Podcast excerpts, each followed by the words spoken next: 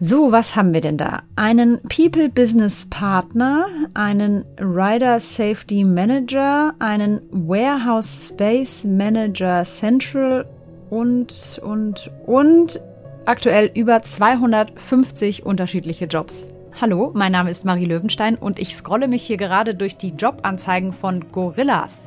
Das ist ein Lieferdienst, der in Deutschland gerade massiv Werbung macht und auch Schlagzeilen, denn der Gorilla ist ein Einhorn. Heißt in Start-up-Sprache, dem Unternehmen wird ein Marktwert von über einer Milliarde Dollar zugeschrieben. Und das, obwohl es erst vor einem Jahr gegründet wurde. Und mit diesem rasanten Wachstum ist das Unternehmen tatsächlich nicht alleine. In Deutschland sprießen gerade überall unterschiedliche Lieferdienste aus dem Boden. Viele von denen versprechen, wir liefern dir alles vom Apfel bis zur Zahnpasta und das nur in 10 Minuten bis an die Haustür. Ich habe mich gefragt, wie kann das logistisch funktionieren und ist das nur ein Hype durch Corona oder ein nachhaltiges Geschäftsmodell? Diese Fragen kläre ich gleich vor Ort in einem Warenlager eines solchen Lieferdienstes hier in Frankfurt und danach mit einem Kollegen aus unserer Wirtschaftsredaktion. Außerdem spreche ich mit einem Gewerkschafter über die wichtige Frage, wie die Arbeitsbedingungen bei solchen Geschäftsmodellen aussehen. Heute ist Mittwoch, der 26. Mai. Herzlich willkommen zum FAZ-Podcast für Deutschland. Zu Beginn der Folge dachte ich, schaue ich mir einfach einmal vor Ort an, wie so ein Online-Supermarkt, der innerhalb von Minuten Waren ausliefert, funktioniert. Dafür stehe ich jetzt hier auf der Mainzer Landstraße, also tatsächlich nur ein paar Schritte von der FAZ hier in Frankfurt entfernt. Hier hat der Lieferdienst Grovy eines seiner Lager. Draußen steht drauf, wir liefern deinen Einkauf in 10 Minuten, Ausrufezeichen. Hier vor der Tür stehen schon einige E-Bikes und immer mal wieder kommt ein Fahrer raus, schwingt sich auf das E-Bike und fährt mit der Ware los. Ich bin total gespannt, wie das logistisch funktioniert und habe mich deswegen mit den beiden Gründern von Grovy, Justin und Chris Adam, verabredet. Jetzt gehe ich mal hier rein. Hallo! Hallo, guten Tag. Hi. Hi. Ja, vielen Dank, dass ich mir euer Lager hier anschauen sehr, sehr kann. Gerne. Ihr genau. habt den Laden hier gegründet vor, wie lange ist es her? Circa sechs Monate mit Hilfe unserer Co-Founder Georgie und Thomas Asmarome. Das ist auch ein Brüderpaar, genauso wie wir. Und ja, ich würde dir mal gerne den Laden zeigen. So, dann gehen wir mal hier rein. Hier ist ein ungefähr 100 Quadratmeter großer Lagerraum. Mit wie vielen Produkten habt ihr hier drin? Insgesamt sind es jetzt knapp 1500 Produkte, aber wir wollen jetzt noch langsam aufstocken bis auf die 2000 bis 2500 in den nächsten sechs Monaten. Und genau, damit wir wirklich alles abdecken, was man für den täglichen Gebrauch braucht. Draußen steht ja, ihr liefert innerhalb von zehn Minuten Produkte aus. Genau. Wie funktioniert da die Logistik? Könnt ihr mir das einmal äh, zeigen und erklären? Genau, das ist eigentlich relativ simpel. Ein Kunde kann per Web oder App bestellen. Die App gibt es auch im, im, App Store. Sobald die Bestellung eingeht, kommt hier im Lager eine Mitteilung, ein Ton und dann wissen die Jungs, was zu tun ist. Die haben eine App, womit die dann äh, eine Pickliste haben, wo die ganzen Produkte aufgelistet sind, nach einer Reihenfolge, die im Lager ist, dass man auch wirklich schnell picken kann. Und im Durchschnitt innerhalb von zwei Minuten ist dann die ganze Bestellung zusammengepackt. Die wird dann in die Tasche gepackt und dem Fahrer übergeben. Der Fahrer fährt dann im Umkreis von circa zweieinhalb Kilometer die ganzen Bestellungen aus und schafft es wirklich in 95 Prozent in zehn Minuten da zu sein. Ja, klingt ganz schön stressig, muss ich sagen. Was kann ich mir denn vorstellen, wenn jetzt hier, also momentan ist ja jetzt gerade nicht so viel los, liegt wahrscheinlich auch ein bisschen an der Uhrzeit jetzt vormittags, aber zur High Time, äh, was ist hier an Stress, der anfällt? Eigentlich ist der Stress gar nicht mal so groß, also ist relativ überschaubar. Wir haben ja insgesamt bis zu vier Picker im Lager, das heißt, die wechseln sich immer ab. Und das ist eigentlich relativ simpel, ist ein Prozedere, das geht man ganz locker durch. Man muss auch nicht rennen oder sonst was machen, sondern man kann wirklich mit dem Smartphone geschickt hier den Gang durchgehen und kann innerhalb schnellster Zeit alles zusammenpacken. Also von Stress können Sie auch die Jungs fragen, ist eigentlich nichts da. Okay, dann schauen wir uns doch mal um. Ich sehe hier jetzt wirklich alle möglichen Produkte, Schokoriegel, eine Milch, da hinten ist, äh, sind Aufbackbrötchen. Kommt es tatsächlich auch vor, dass Leute sagen, ich hätte bitte nur gerne einen Schokoriegel oder eine Tüte Gummibärchen? Das kommt tatsächlich auch vor, vor allem jetzt am Anfang, wo der Service noch nicht so bekannt ist. Da kam es öfters mal vor, dass ein Kunde mal eine Sache bestellt hat, um zu sehen, ob das überhaupt funktioniert, weil es erstmal unwahrscheinlich klingt. Aber im Durchschnitt jetzt ähm, machen schon viele einen größeren Einkauf, also ein Warenkorb äh, von 20 bis 25 Euro ist aktuell da. Und ja, genau. Und wie viele Leute habt ihr da momentan eingestellt? Derzeit haben wir 125 Mitarbeiter. Davon sind viele Minijobber und Werkstudenten. Bei uns sind alle wirklich Festzeit angestellt. Und äh, ja, wir achten sehr auf Arbeitsbedingungen. Die E-Bikes werden gestellt, die Bekleidung, die Helme. Das ist uns ganz wichtig, dass Mitarbeiter auch Helme tragen und auf die Verkehrsregeln achten. Denn Schnelligkeit ist wichtig, jedoch sollte man die Gesundheit der Mitarbeiter im Vordergrund halten. Würdest du sagen, das unterscheidet euch vielleicht vom einen oder anderen Mitbewerber? Ich möchte jetzt über Mitbewerber nicht äh, negativ sprechen, nur für uns ist es auf jeden Fall eines der wichtigsten Sachen im Unternehmen, dass die Mitarbeiter an erster Stelle stehen. Mich würde ja auch interessieren, wie seid ihr auf die Idee gekommen und ja, was ist der ganze Hintergrund eurer Geschäftsidee? Also die ursprüngliche Idee hatten wir schon 2019. Äh, dort waren wir in einem ja, bekannten Supermarkt einkaufen, relativ spät abends und haben gemerkt, dass da eine Riesenschlange war und äh, es einfach nicht voranging. Und das war die Schöpfungsstunde der Idee. Mit der Corona-Krise kam dann die Intensivierung und mit dem zweiten Lockdown haben wir uns entschlossen, wir machen das. Ende Januar gingen wir dann live und in der Zeit haben wir schon über 7.500 Bestellungen ausgeliefert und haben über 2.500 Kunden, die bei uns bestellen. Also das heißt, ihr seid seit diesem Januar am Start und habt schon 125 genau, Angestellte. Payroll. Ja. Wie habt ihr das Ganze denn äh, finanziert? Kam da Kapital von außen oder wie habt ihr das gemacht? Derzeit ist alles eigenfinanziert. Wir haben ja auch andere Firmen. Wir sind Unternehmer, haben auch relativ früh angefangen, selbstständig zu sein. Und bislang ist komplett nur unser Geld da drin. Natürlich wollen wir wachsen. Dementsprechend brauchen wir dann auch ja, Finanzierung beziehungsweise Investoren. Und da sind wir in Gesprächen mit äh, verschiedensten Playern. Uns ist aber wichtig, dass wir nicht äh, zu schnell wachsen und dann auf Qualität oder andere äh, Eigenschaften verzichten, sondern wir wollen nachhaltig und solide wachsen. Nochmal eine Frage vielleicht an dich, Justin. Es gibt ja ganz viel Bewegung in dem äh, Lieferdienstmarkt. Darüber werde ich heute in der Podcast-Folge sprechen. Ganz große Player, die da eingestiegen sind mit unglaublich viel Geld. Ja, was glaubst du, was sind eure Chancen, euch da durchzusetzen? Das ist natürlich eine Riesenkonkurrenz. Allerdings denken wir, dass wir auf jeden Fall uns im Markt platzieren können. Wir planen jetzt in den nächsten Wochen einen kompletten Relaunch von Grovy. Das heißt, wir werden neue Applikationen haben, neue Webpräsenz. Und generell sind wir auch, die Lieferdienste, das ist ja aktuell auch eine Debatte mit den Lieferdiensten wegen den Mitarbeitern. Wir achten wirklich darauf, dass unsere Mitarbeiter dementsprechend gut behandelt werden. Und ich denke, dass Longterm auch sowas super wichtig ist. Weil natürlich auch Konkurrenz um die Mitarbeiter da ist. Was mich auch noch interessieren würde, wer sind eure Kunden? Könnt ihr das sagen? Genau, also der typische Kunde sind eigentlich die 25- bis 45-Jährigen, meistens Singles oder Pärchen, die einen relativ überschaubaren Einkauf machen, also wie gesagt 20 bis 25 Euro, die viel arbeiten auch und wenig Zeit fürs Einkaufen haben. Und genau das zum einen. Zum anderen haben wir natürlich auch die Studenten, die oft einkaufen, vor allem am Wochenende. Und was erstaunlicherweise auch sehr viel ist, sind die Rentner. Also aktuell haben wir sehr, sehr viele Rentner und Senioren, die bei uns einkaufen, vor allem aus dem Grund, dass wir auch eine Webpräsenz bieten. Die Konkurrenten bieten nur eine App und es ist meistens für die Älteren ein bisschen schwerer. Aber genau, das ist auf jeden Fall auch noch ein super Segment, wo wir uns auch drauf fokussieren wollen, also auf die Einkäufe für die älteren Menschen. Während wir jetzt hier im Lager stehen, ist immer mehr los. Jetzt sind hier schon mehrere Mitarbeiter, packen, fahren los. Also ist äh, wirklich wie in einem äh, Bienenstock geht's hier zu. Jetzt könnte ich mir vorstellen, hat das ja auch viel mit Corona zu tun, dass diese Lieferdienste gerade so ähm, en vogue sind, dass sich da so viel im Markt bewegt. Wird das sich in Zukunft auch halten, sowas? Ich denke, dass durch Corona der Weg geebnet ist, aber es nicht damit aufhören wird. Unser Ziel ist es, das Einkaufsverhalten der Kunden dahingehend zu verändern, dass anstatt einer wöchentlichen Großbestellung beziehungsweise einem äh, wöchentlichen Großeinkauf einfach mehrmals in der Woche nur das bestellt wird und das gekauft wird, was man wirklich benötigt. Man hört es hier im Hintergrund, wird fleißig gepackt, es raschelt und es ist ganz schön viel los jetzt hier. Ich glaube, ich mache mich langsam wieder auf den Weg zurück in die Redaktion. Vielen Dank, dass ihr euch die Zeit genommen habt. Sehr gerne, hat mich gefreut. Danke. So, einmal durch den Regen gerannt und schon bin ich zurück wieder im FAZ-Studio. Das hat mich jetzt gerade schon beeindruckt. Da gründen zwei Brüderpaare aus Frankfurt, alle so Mitte 20, nur mit Eigenkapital einen Lieferdienst und nur nach wenigen Monaten haben sie schon über 100 Angestellte. Die Geschichte von diesem im Vergleich eher kleinen Start-up zeigt auf jeden Fall, wie viel Musik in diesem Liefermarkt momentan drin ist. Wer da alles noch mitspielt, bespreche ich jetzt mit meinem Kollegen Bastian Benrath. Er beobachtet für uns die Start-up-Welt. Hallo Bastian. Hallo, guten Tag mal ganz grundlegend zuerst gefragt, welche Art von Lieferdiensten oder Lieferunternehmen muss man unterscheiden?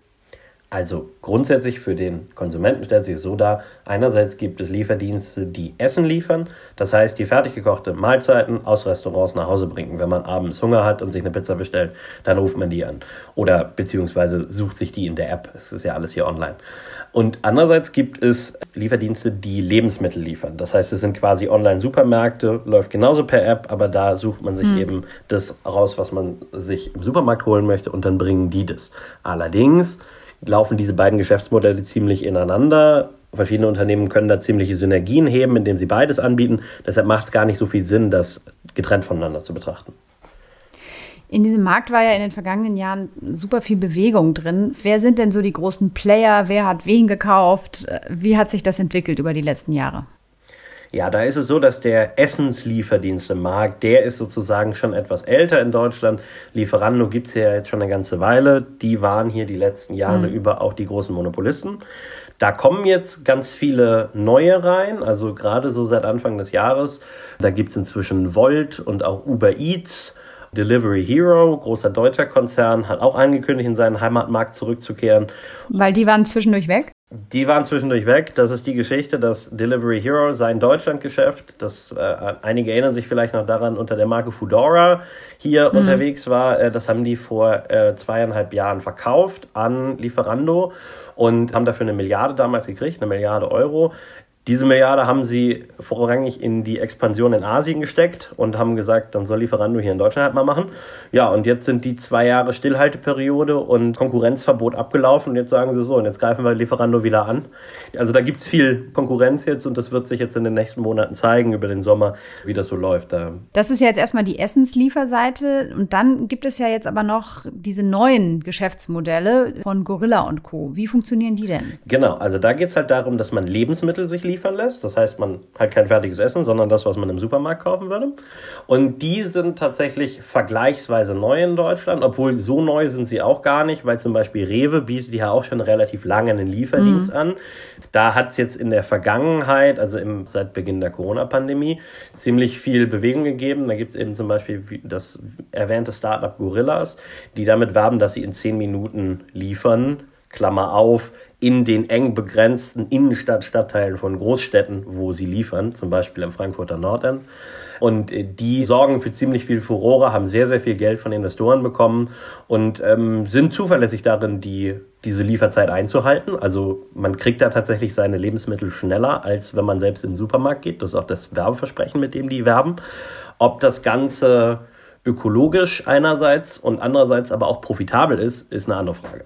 Wie das bei dem Online-Supermarkt Groby funktioniert, haben wir gerade schon gehört. Wie ist die Logistik da bei den anderen Firmen? Da gibt es unterschiedliche Modelle und die unterscheiden sich tatsächlich mehr, als man denken sollte. Man würde ja denken, so ist, äh, man bestellt da halt und dann hat da ein Lager und dann fährt da ein Auto los oder ein Fahrrad und bringt einem sein Zeug nach Hause. Das ist aber tatsächlich nicht mhm. so. Also es gibt da zum Beispiel den niederländischen Anbieter Picnic, der vor allem in Nordrhein-Westfalen unterwegs ist und sehr, sehr stark gewachsen ist in vergangenen Jahren. Die machen das sogenannte Milchmann-Prinzip. Das heißt, die bündeln Lieferungen, Bestellungen aus den gleichen Straßen oder zumindest den gleichen Stadtteilen und schicken dann sozusagen nur ein Auto rum. Das ist effizienter, als wenn für jede einzelne Bestellung immer direkt ein Kurier los wird. Geht dann aber auch nicht in zehn Minuten. Genau, das heißt es nämlich, dass es eben länger dauert. Noch ein bisschen langfristiger arbeitet Rewe zum Beispiel. Da kann man sich zwar auch ein Lieferfenster aussuchen, auf zwei Stunden genau, aber da muss man halt noch mit ein bisschen mehr Vorlauf bestellen. Mhm. Der Unterschied ist halt die Zielgruppe. Gorillas zum Beispiel zielt ganz bewusst ja auch auf Leute, die im Park sitzen und sagen, ey Mensch, wir brauchen jetzt hier noch Cola und Chips, weil es sind ein paar mehr Leute geworden. Holt die App raus, zack, zehn Minuten später ist der Einkauf da. Das ist das, das Lebensgefühl, was mhm. Gorillas verkaufen will. Wohingegen Rewe, auch von ihrer Herkunft her, natürlich viel mehr beim traditionellen Wocheneinkauf sind und halt sozusagen das Versprechen haben, so, du musst nicht mehr zum, zum Supermarkt gehen, aber du weißt schon ein bisschen länger vor, vorher, wann du was haben willst. Was ich mich immer frage, ist, verdienen die jetzt überhaupt Geld? Also vor allem diese schnellen Lieferdienste, Gorillas und Co. Oder ist das momentan so ein Ding, wo man Geld reinpumpt äh, in der Hoffnung, dass man irgendwann damit Geld macht? Ja, eher letzteres. Also das muss man ganz eindeutig sagen. Zumindest die schnellen Lieferdienste, die verdienen damit im Moment kein Geld. Das Ganze rechnet sich dann halt, das ist auch bei den Essenslieferdiensten, kann man das schon ganz lange beobachten, das rechnet sich dann, wenn man es über die Masse macht. Also jede einzelne Lieferung hat eine ganz, ganz kleine Marge so. Und in dem Moment, mhm. wo man ganz, ganz viele Lieferungen macht und Marktführer ist und im besten Fall, wie es Lieferando bei den Essenslieferungen die letzten zwei Jahre über war, Monopolist ist, dann kann man, dann kann man das profitabel machen. Aber bis dahin nicht. Und ähm, solange sich da so viele Startups auf dem Markt kloppen, wird es auch für keinen profitabel sein. Die Frage ist halt, wer geht am Ende als Sieger daraus, daraus hervor und kann es dann am Ende, kann dann am Ende zum Marktführer aufsteigen und es profitabel machen. Wer hat da am meisten Geld eingesammelt bisher? Ich habe da kein ausdrückliches Ranking jetzt vorliegen, aber Gorillas hat auf jeden Fall sehr, sehr viel eingesammelt. Die Größenordnungen sind echt eindrucksvoll, weil die haben Ende März haben sie 244 Millionen von Investoren bekommen und mhm. hatten drei Monate vorher im Dezember schon 37 Millionen Euro bekommen. Und nur ein knappes Jahr vorher, nämlich Anfang 2020, sind die auch überhaupt erst gegründet worden. Das heißt, es ist schon echt ein astronomisches Wachstum und die, die sind auch jetzt zum Einhorn aufgestiegen, so nennt man in der Startup-Welt ja die Unternehmen, die mehr als eine Milliarde Dollar wert sind. Wir haben ja jetzt zu Anfang der Sendung von einem kleineren Anbieter hier aus Frankfurt gehört. Wenn da solche Geldsummen im Spiel sind, welche Chancen würdest du jetzt als jemand, der die Branche beobachtet, solchen kleineren Anbietern einräumen? Haben die überhaupt eine Chance? Das kommt durchaus darauf an, wie die Kundenbindung ist. Also einfach, wie die ihren Dienst an die Leute kriegen. Wenn die darauf fokussiert sind, in einem Stadtteil zu sein und so ganz diese lokale Karte ausspielen, dann muss es nicht schlecht sein, dass sie kein externes Kapital kriegen. Dann brauchen sie im Zweifelsfall kein massives Kapital von außerhalb. Aber grundsätzlich würde ich sagen, es ist schon ein Verschleißkampf da wird sehr, sehr viel Geld verbrannt. Also grundsätzlich denke ich schon, dass es eigentlich die Stunde der Venture Capital Investoren ist. Die Corona-Zeit war jetzt natürlich auch der perfekte Moment, um so ein Start-up hochzuziehen. Würdest du sagen, solche Lieferdienste, die einem im Grunde das liefern, was man auch beim Supermarkt um die Ecke, also gerade in den großen Städten ja kaufen kann. Würdest du sagen, das ist zukunftsfähig oder ist das eine ja, Corona-Blase, die demnächst wieder platzt? Ich glaube schon, dass es auch weiterhin einen Markt dafür gibt, dass Leute einfach sagen, ey, ich arbeite hier zu Hause acht, womöglich zehn Stunden am Tag und habe halt keine Lust, dann noch einkaufen zu gehen, sondern ich möchte gerne nur die Tür aufmachen und mein Lebensmittel reinholen, wenn ich überhaupt selbst koche. Ich glaube schon, dass es dann einen grundsätzlichen Wandel im Konsumentenverhalten gibt und deshalb wird sich dieser Markt, denke ich, schon halten. Nicht alle sehen ja diese Lieferdienste oder auch diesen Lieferdienstboom nur positiv. Welche Kritik gibt es denn da auch? Na, es gibt zum Beispiel die Kritik, dass die ja ihre Depots und ihre Läger mitten in Wohngebiete setzen, damit mm. die Kuriere, die ja häufig auf dem Fahrrad unterwegs sind, möglichst schnell bei den Kunden sind. Das äh, erfolgt natürlich nicht so ganz reibungsfrei, weil man kann sich das ja vorstellen, wie so ein, wie so ein Lager aussieht. Ähm, da kommen alle paar Sekunden im Zweifelsfall kommen da Fahrer rein, andere fahren raus, dann haben vielleicht ein paar Pause, stehen davor rum, rauchen, unterhalten sich. Das führt natürlich zu Reibereien mit Anwohnern. In einigen Innenstadtstadtteilen von Berlin gab es zum Beispiel schon Stress um, um Gorilla-Depots, Gorillas-Depots, ähm, wo auch das Ordnungsamt eingeschaltet wurde, wo es Bürgerinitiativen gab, die gesagt haben, das geht hier aber nicht und wo auch Läger deshalb verlegt wurden. Also da sind schon Reibereien programmiert. Mhm. Und das ist natürlich auch nicht die einzige Kritik, die es an diesen Geschäftsmodellen gibt.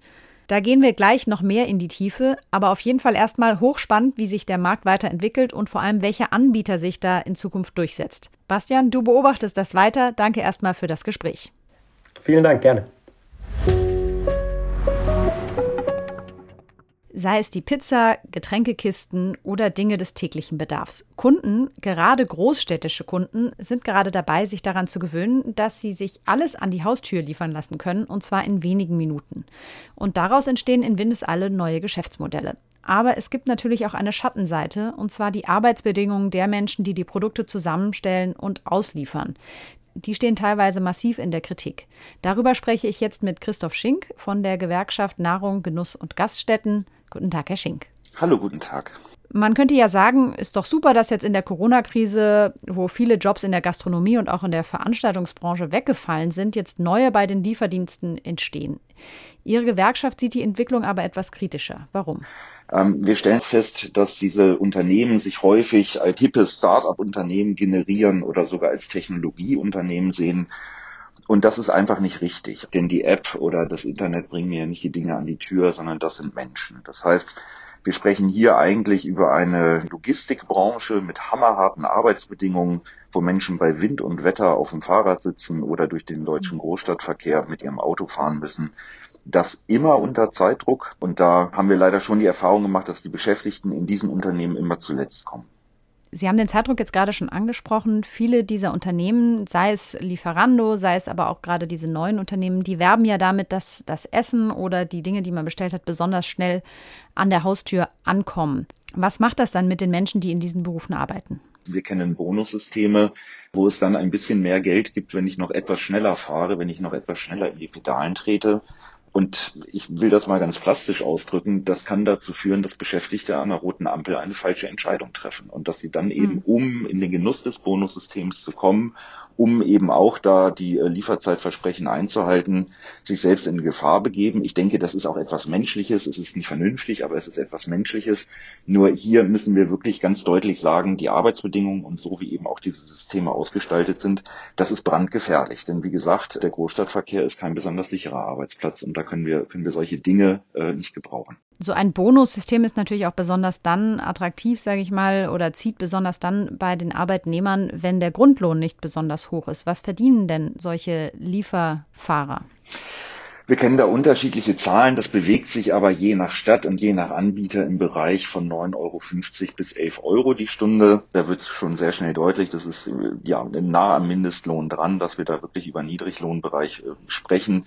Zumal, wenn man mal das ehrliche Netto ausrechnet, wir noch auf niedrigere Werte kommen, denn häufig ist die Instandhaltung von den Fahrrädern, äh, mhm. teilweise auch von den Autos und eben auch das, was ich aufbringen muss als, als Beschäftigter für mein eigenes Telefon und meine Datenflatrate, etwas, was eben aus eigener Tasche bezahlt werden muss. Somit sinkt eigentlich der Grundlohn noch. Besonders in der Kritik ist ja Lieferando immer wieder. Das ist ja so ein bisschen der Platzhirsch auf dem deutschen Markt. Was sind die Punkte, die da angeführt werden? Wie bei all diesen Anbietern haben wir da als erstes mal das Problem, dass Beschäftigte überhaupt keinen Support bekommen, wenn sie ein Problem haben. Ja, die Kommunikation, die, die Verantwortlichkeit, da sind Menschen auf der Straße, die einen Unfall hatten oder die Adresse gibt es nicht oder was es nicht so alles gibt im Leben, ähm, dass sie dann eben niemanden erreichen, der ihnen da weiterhelfen kann. Wir reden über höchst prekäre Beschäftigungen. 80 Prozent der Arbeitsverträge sind sachgrundlos befristet. Das heißt, viele Menschen wissen nicht, ob sie in einem halben Jahr noch einen, noch einen Anstellungsvertrag haben oder nicht. Jetzt kommt ja auch noch raus, was wir ja schon lange vermutet haben, dass äh, auch die digitale äh, Vollüberwachung dort schon die Praxis ist. Also dass äh, die App, die ich mir auf mein eigenes Telefon laden äh, muss, damit ich dort arbeiten kann, ja wirklich dauerhaft trackt, wo bin ich, wie lange brauche ich beim mhm. Restaurant, wie lange brauche ich beim Kunden und so weiter. Ich denke, es gibt schon ein paar Dinge, die so ein Unternehmen auch zu Recht interessieren. Also wo ist meine, wo ist meine Fahrerin gerade, wo ist das Restaurant und wen schicke ich da jetzt hin? So, das sind Dinge, die kann ich nachvollziehen. Mhm. Wir kennen das aber auch von anderen Anbietern und auch bei Lieferando wäre es möglich, dass man solche Dinge eben auch benutzt, um dann zu gucken, okay, wer fährt denn hier ein bisschen langsamer, dann äh, verlängern wir den Vertrag da mal nicht. So, und das sind, mhm. das sind einfach Dinge, die sind höchst problematisch. Der Gesamtbetriebsrat bei Lieferando mahnt das seit Jahren an und sagt, hey Leute, lasst uns mal in euren Algorithmus reinschauen, wie ihr das hier macht. Das wird gehütet wie, wie ein Staatsgeheimnis. Und jetzt stellt sich eben raus, ja, genau da, äh, wo wir die Probleme gesehen haben, genau da sind sie natürlich auch. Sie haben es vorhin gesagt, zum Beispiel bei Lieferando gibt es die Möglichkeit, auch das eigene Fahrrad zu nutzen. Man ist unter großem Stress, die Lieferung abzuliefern. Was sind die Auswirkungen von diesen Geschäftsmodellen auch auf den Arbeitsschutz? Na, die Frage ist ja, wie man da rangeht. Ähm, wir sind ja mal gestartet in der Branche mit Wild-West-Zuständen, so will ich das mal beschreiben. Also Scheinselbstständige, die wirklich gegen die Uhr radeln und versuchen irgendwie noch ein paar Euro da zu verdienen. Diese Zeiten haben wir in Deutschland glücklicherweise hinter uns gelassen, weil wir da eben auch viel Arbeit reingesteckt haben. Ähm, und unser Anspruch als Gewerkschaft ist, dass wir da ja über Normalarbeitsverhältnisse reden. Sprich unbefristete Beschäftigung, Arbeitsplätze, die nicht krank machen, Arbeitsplätze, die es einem erlauben, auch äh, ja noch in die Rente und das auch gesund am besten zu kommen. Und der Arbeitsschutz ist ein Riesenthema, denn die Arbeitsplätze sind eben ja schwierig. Also je nachdem, äh, wo ich gerade äh, unterwegs bin ähm, und wie der Verkehr in der Stadt so ist, kann das tatsächlich ziemlich ziemlich prekär werden. Aber die Betriebsräte haben das sehr schnell erkannt und haben gesagt, hey Arbeitgeber, es gibt ein paar Spielregeln, auf die wir uns geeinigt haben in Deutschland, wie eben Arbeit und Arbeitsschutz organisiert ist. Da haben wir auch schon die ersten Erfolge erzielt, dass beispielsweise Lieferando verpflichtet wurde, auch die Fahrräder, die äh, gestellt werden, äh, regelmäßiger zu überprüfen, auch kostenfrei anzubieten, Fahrräder, die die Beschäftigten selbst mitbringen, zu warten und zu pflegen. Das heißt, da haben wir schon die ersten Erfolge.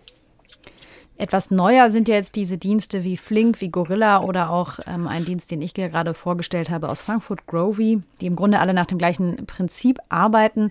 Bei diesen Lieferdiensten, die sagen, innerhalb von zehn Minuten bringe ich dir eine Tüte Milch an die Haustür. Welche Schwierigkeiten sehen Sie da aus gewerkschaftlicher Sicht? Auch dem Beschäftigten sitzt immer die Uhr im Nacken. Das ist ja nun mal einfach eine Tatsache. Ich habe das selber auch mal bestellt. Das ist, die rennen dann wirklich auch die, die Treppen hoch im Treppenhaus, einfach nur um diese zehn Minuten einzuhalten. Ich mhm. als Kunde muss sagen, ich wäre auch mit einer Viertelstunde einverstanden. Ich brauche das jetzt nicht so schnell. Ja. Jeder Zeitdruck führt natürlich dazu, dass diese Beschäftigten das Gehetztsein als Normalzustand sozusagen haben. Und das ist auch langfristig gesehen nicht glücklich. Da sprechen Sie einen ganz wichtigen Punkt an, nämlich die Frage, was kann ich eigentlich als Kunde auch machen, um Unternehmen zu unterstützen, die gute Arbeitsbedingungen bieten. Bin ich denn irgendwie ein schlechter Mensch, wenn ich zum Beispiel bei Lieferando oder bei Gorillas bestelle? Nein, auf keinen Fall. Also man darf nicht vergessen, viele Beschäftigte machen ihren Job auch gerne. So, das ist, das ist so, ähm, aber es gibt ein paar Dinge, die ich als Kunde schon im Griff habe. Also wenn es mal länger dauert, gerade eben auch bei, bei den äh, Essenslieferdiensten, dann liegt das zu 99,9 Prozent nicht an Fahrerinnen oder Fahrer. Das heißt, wenn etwas schief läuft, dann bitte nicht da den Menschen dafür verantwortlich machen, die wahrscheinlich gar nichts dafür können. Ich glaube, ganz wichtig ist als Kunde, dass ich mir eine Maske aufsetze. Das ist etwas, mhm. was wirklich viele Fahrerinnen und Fahrer sagen. Mein Unternehmen verpflichtet die Kunden nicht, eine Maske aufzusetzen. Wenn ihr uns einen Gefallen tun wollt, dann macht das doch bitte. Und, und das muss man auch sagen, alle freuen sich über ein kleines Trinkgeld. Unterstütze ich nicht mit einem Trinkgeld eigentlich eher, dass die Leute prekär bezahlt werden? Dass dieses System weiter funktioniert? Ja, da können wir, glaube ich, auch abendfüllend drüber diskutieren, über den Sinn und Wert von, von Trinkgeld. Auch in der Gastronomie hat sich ja jetzt in der Kurzarbeit gezeigt, mit Wegfall des Trinkgeldes aufgrund geschlossener Betriebe, wie zweischneidig das eigentlich ist. Mhm. Ähm, und ich bin auch der Meinung, dass der Grundlohn so hoch sein muss, dass ich nicht auf Geschenke meiner Gäste und Kunden, denn nichts anderes ist Trinkgeld ja angewiesen bin. Aber nichtsdestotrotz ist das schon etwas, was einfach auch nochmal honoriert. Da kommt jemand bei Wind und Wetter bei mir an die Wohnungstür und liefert mir das. Ich glaube, der Weg, um da einen vernünftigen Grundlohn hinzubekommen, ist, dass wir da gewerkschaftlich tätig werden, dass wir anfangen, Tarifverträge zu verhandeln, dass wir anfangen, äh, ja, Menschen auch davon zu überzeugen, dass es eine gute Idee ist, sich für die eigenen Rechte stark zu machen und dafür einzustehen. Das ist etwas, wo wir dran sind. Aber man kann es ja auch andersrum betrachten. Wenn ich kein Trinkgeld gebe, wird der Grundlohn ja nicht automatisch höher. Mhm. In der Corona-Krise haben ja auch viele Menschen versucht, die lokale Wirtschaft zu unterstützen, Restaurants zu unterstützen, haben dann vielleicht über Lieferando und so weiter auch bestellt. Macht das überhaupt Sinn oder sollte ich dann lieber bei einem Restaurant anrufen, was bestellen und es mir selber abholen, wenn ich wirklich jetzt ein Restaurant um die Ecke unterstützen möchte? Klar ist, wenn ich keinen Makler dazwischen habe, wenn ich kein Unternehmen dazwischen habe, was noch eine Provision verlangt, dann wird mutmaßlich mehr beim Restaurant hängen bleiben. Und wenn mein mein Wunsch ist, das Restaurant zu unterstützen, dann wäre das ein Weg, der dafür geeignet wäre. Das war Christoph Schink von der Gewerkschaft Nahrung Genuss Gaststätten. Vielen Dank für das Gespräch. Danke auch.